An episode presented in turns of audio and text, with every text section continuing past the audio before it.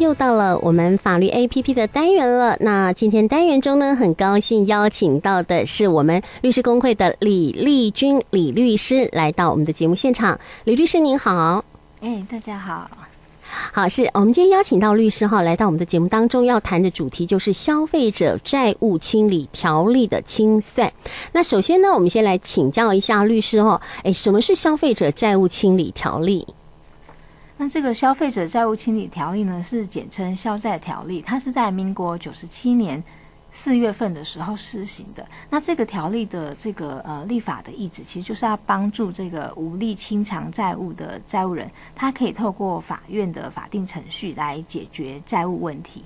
嗯，是啊。那我们刚刚有讲到清算，那什么是清算的程序？清算程序就是说，法院他就依法变卖这个债务人所有的财产之后，嗯，再依这个债权人的比例来分配这个财产的价金，这样的程序我们就称为清算程序。嗯，是。那呃，什么样的人可以符合这种清算的资格？是不是请我们的律师跟我们听众朋友们来说明一下？好的，那原则上只要有债务问题又无力清偿的。债务人原则上都可以来申请清算。那程序上比较要注意的就是，如果说，嗯、呃，这个债务人积欠的债权人中是有银行等金融机构的话，那就必须要先走一个前置的协商或调解。那必须是前置的协商或调解不成立，才能够再申请这个清算。嗯嗯哼，呃，是那我们这边哈呃有发现一个，就是说呃曾经参加过这个九五协商而毁诺的人哈，是不是可以申请这个清算？嗯，这个要区呃区别这个情况。如果说呃民国九十五年这个银行工会协商那时候有成立，那后面的毁诺的话，那要看毁诺是否可归责。如果是毁诺不可归责，那这样子债务人还是可以。再申请清算。那如果当初毁诺的话是可归责于债务人，那就不可以再申请清算。嗯，是我们刚刚就是有提提到这个呃可归责跟这个不可归责哈。那什么是不可归责于己的这个毁诺？所谓不可归责于己的毁诺，那简单的说，不可归责于己就是不可以怪罪于债务人。那也就是说，不是呃，不是债务人本人可以控制的这个状况。举例来讲的话，就是譬如说，是因为呃发生了天灾人祸，譬如说地震、台风啊，然后是重大的车祸，或者是非自愿的失业，或者是疾病，或是呃家中忽然有变故，譬如说呃家人有疾病，或者是呃就是有一些不可控制的状况，然后让这个债务人的。生活费用大增的这种情况，那都算是不可规则。那不可归责，很多说如果有这种上述的这种情况，然后呃导致说没有照原本协商后调解成立的嗯哼情况，再继续依约来履约的话，那这种的回诺情形就可以再申请清算的。这种就是所谓不可规则的回诺。哦，是哈，这样子我们就比较了解一点。那刚刚我讲到这个清算，如果说呃我们现在就要申请清算的话，那需要准备什么样的资料？原则上哈，申请清算的话，要准备的资料其实就是四大类。第一类的话就是所谓的债权人清册，就是你要把呃所有你呃积欠债务的债权人，就是包含姓名啊，好、嗯、或者是是他们的地地址，好，以及这个债务的。当初的原因跟目前的欠债金额都把它呃很清楚的罗列出来。那第二个部分是债务人清册，债务人清册就是说，如果呃要来申请清算的债务人之前曾经借钱给别人过，那他借钱给别人的这个部分的债务人的呃详细的。状况也要全部罗列出来，就譬如说他曾经借钱给多少人，嘿，对，然后他们各自呃跟他借的金额又是多少，好，那这个清册也要列出来。那第三个部分就是财产及收入状况说明书，那简称财说书，那上面就要呃明白的写出说这个要申请清算的债务人名下有哪些的财产，那他的收入跟支出状况，那有没有抚养义务人等等的这些情况都要把它。写清楚来。那第四个是证明的文件，就是所谓证明的文件，就是呃，主要是证明债务人的财产跟收入状况的文件。那这个可能就包含举例，呃，全户的户籍成本，如果就是有这个抚养义务人的情形，那可能就是从这个全户的户籍成本可以看看出来，这是相关证明文件，或者是说呃，债务人的劳保投保资料，那以及这个财产归户的清单，是好，甚至包含是最近两个年度的报税的所得资料，那以及连续三个月的薪资单或者是薪算存折账户的银本。嗯哼哼，嗯，大致上就是这些文件。对，哎，准备这些文件要去哪里申请啊？比如说您刚刚说这个、哦、呃债权人的清册，嗯，对，债权人的清册部分的话，它没有一定的就是制式的的文文件，但是可以从这个一般法院，它会有一些呃官网上可以下载的文件，然后可以看得到债权清册的文件。那特别要注意的是，除了下载下来的债权人清册文件之外，还要到这个廉政中心后，嗯，就是去邮局的窗口，然后申请廉政中心的核发的金融机构的债权清册，还有综合信用报告。嗯，对。那其他的资料的话，嗯，像刚才讲的财产呃归户的清单跟两年的这个报税资料，这个可以去国税局或者是地方的稽征处都可以申请。嗯、对我刚刚比较关心的是这个债权清册，因为有时候积欠久了，自己都搞不清楚到底欠了哪一些。啊，这个 就是这个，所以这个人要去再回想、再整理出来。嗯哼，是好。那再请教一下律师，就是说申请清算之前哈，是不是要经过一些前置的协商或是调解？嗯，对，就是说原则上都要先经过前置协商或调解。那例外情况就是，主要是说，如果呃你积欠，就是债务人积欠的债权都没有金融机构，就是没有银行啊、农业会那些都没有的话。那可以不用前置协商或调解，直接申请清算。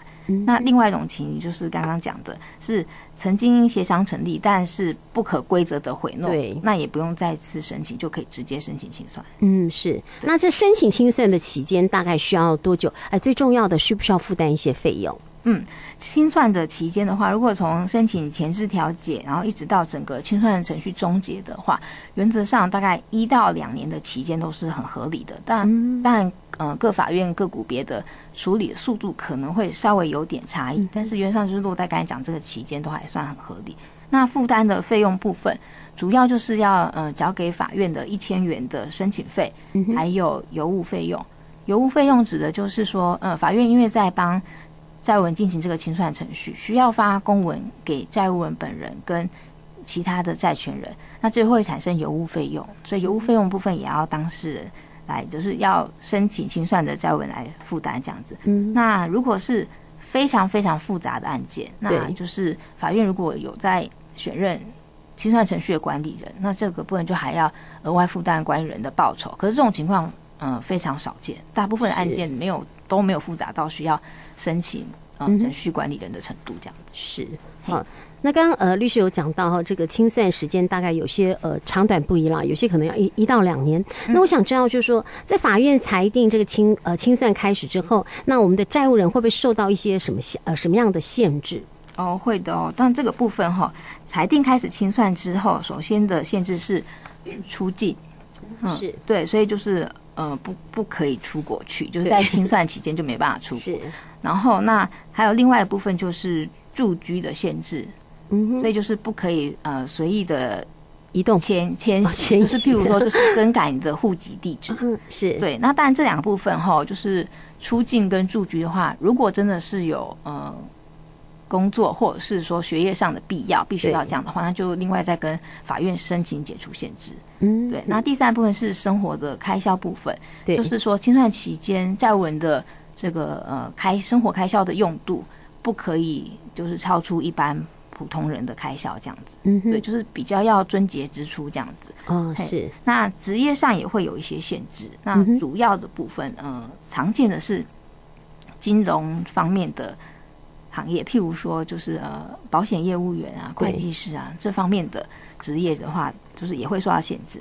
但是如果说整个清算程序全部终结，而且获得免责确定之后，可以再去申请复权，复权就是恢复权利，就可以把这些限制全部都解哦解除掉。对，嗯，是。那我们想知道说，这个呃清算有没有一定的还款金额的限制？原则上是没有一定还款金额的限制，但是如果说是要争取说，呃，第一次的这个清算程序就要争取到免责的话，嗯，那原则上比较要特别注意是说，你的还款的金额第一个部分是申请清算前两年你收入减支出的这个余额，就是大大致上会是你至少要还到的还款金额。对，譬如说，如果你申请清算前两年你收入减支出的余额还有十万，对，那你可能就是至少要还到这个十十万，这样子比较容易可以免责。那第二部分是说，呃，至少要还到你名下财产的总价值。譬如说，好了，你有可能。呃，债务人有这个保单价值准备金，假设是八万块，是。对，然后那可能银行存款有两万，对，加起来是十万，十万，对，那就是说这个程序里面至少还的金额也不可以低于这个十万，哦，对啊，如果少于这个十万的话，那就不太，就是等于说还款金额少于你名下财产总价值的话，那就比较没办法申请到。免责这样子，嗯哼，是。那再请教一下律师，就是说我们刚刚有谈到这个免责哈，什么是免责？那如果说这个清算程序终结的时候，是不是就可以免责？因为听到免责好像说不用负担任何责任的意思，呃，很接近这个意思，就是免责的意思就是说哈，呃，法院刚才在进行上诉的这个清算的程序哈，也就是说已经变卖分配完债务人所有的财产之后，那只要。法院审查是没有这个消债条例一三三条跟一三四条的不免责事由的话，那法院就会下一个免责裁定。对，那下了免责裁定的话，意思就是说，剩下的还没有清偿的债务都都不用再还了。对，都不用还，就是。那是不是一定可以免责？就是法院会看啊，有没有消债条例刚刚讲这两条不免责的事由。那主要这样不免不免责，就我刚才讲的第一大块就是刚刚讲的，他可能还的金额。是，如果是低于他前两年收入减支出的余额，然后那他申请清算之后，收入减支出又还有余额的话，那这样子的话就可能不免责。还有跟刚才讲的，他名下财产的这个总价值，他没有还到这么多，然后或者是说，如果在程序中有一些呃故意隐匿财产的这种重大的一些不法的行为的话，那这样也有可能会不免责。嗯哼哼。嗯，是啊，那再请教一下，就是说，如果我们的主债务人哈，他获得了清算，已经是免责了，那这个是不是连带这个保证人的保证债务责任也消失了呢？哦，这个部分的话哈，因为呃，所有的这个清算程序都只针对债务债务人，对债务人的债务，所以说这个债务人他如果是主债务人，他清算免责，但是保证人的保证债务不会因此而消灭哦，就是变成说，保证债务人如果也有债务。呃，到时候将来被银行求偿的时候，他不能够处理的话，还是要去申请这个跟生或清算程序来处理他的债务。哦。所以他要走程序，也跟债务人当初要走程序是一样的。对，都是一样的程序。对，对，嗯，是哦，不然我们一一般又会想说，哎，你你这个债务人都已经免责啊，清算免责，那我们是连带保证人都已经没事。其实不是这样，不是这样子，就等于等于说整个清算程序的话，就是以呃申请人个人为单位。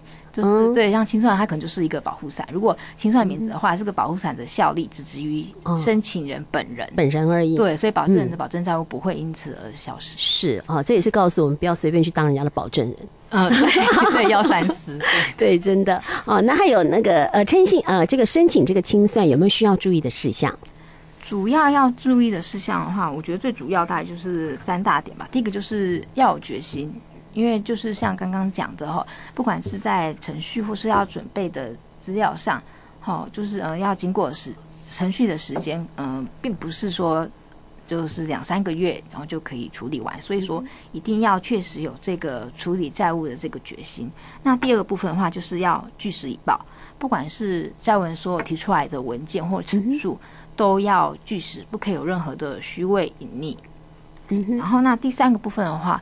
呃，比较重要就是要配合法院，就是法院的如果公文上有任何的呃需要债务人配合，譬如说提出的文件啊，或是说要呃呈报的一些事项，嗯哼，那这个部分的话都一定要配合法院的整个程序来进行。嗯哼，对，那主要大家就注意这三点，对，就是要配合，对，就是要配合，是啊。那这个清算呃程序终结之后哈，呃，这个大家比较关心，就是说会被银行信用注记多久？嗯。银行的信用注记的部分，原则上是在这个清算终结后十年会注记十年啊，这么久？对，所以这个呃十年内可能就没什么信用。嗯，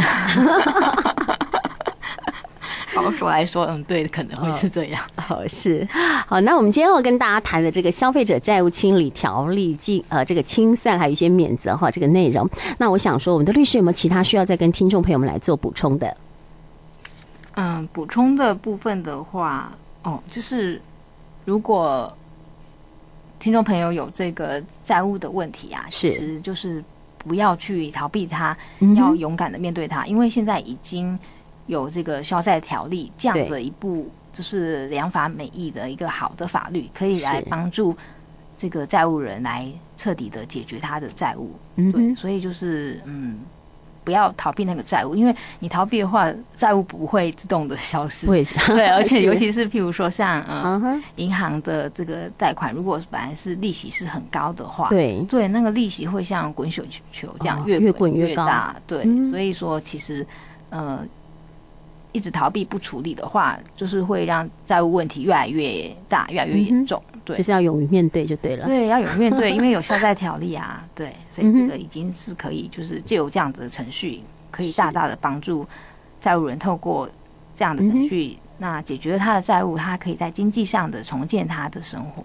嗯，对。对好，那我们也知道，如果说听众朋友们哈，有关呃这个消债条例啦哈，这些呃法法律上的问题的话哈，也可以跟呃这个律师工会来做联系嘛哈，也可以做一些咨询了哈。法院这边哈都有一些时间表，那呃他们都会有安排，各个乡镇好像都会有去做这个义务的哈，就是免费的这个咨询。那我们听众朋友们如果有需要哈，呃有需要的话，可以到法院这边来做查询。好，我们今天再次谢谢我们的李丽君李律师，谢谢您。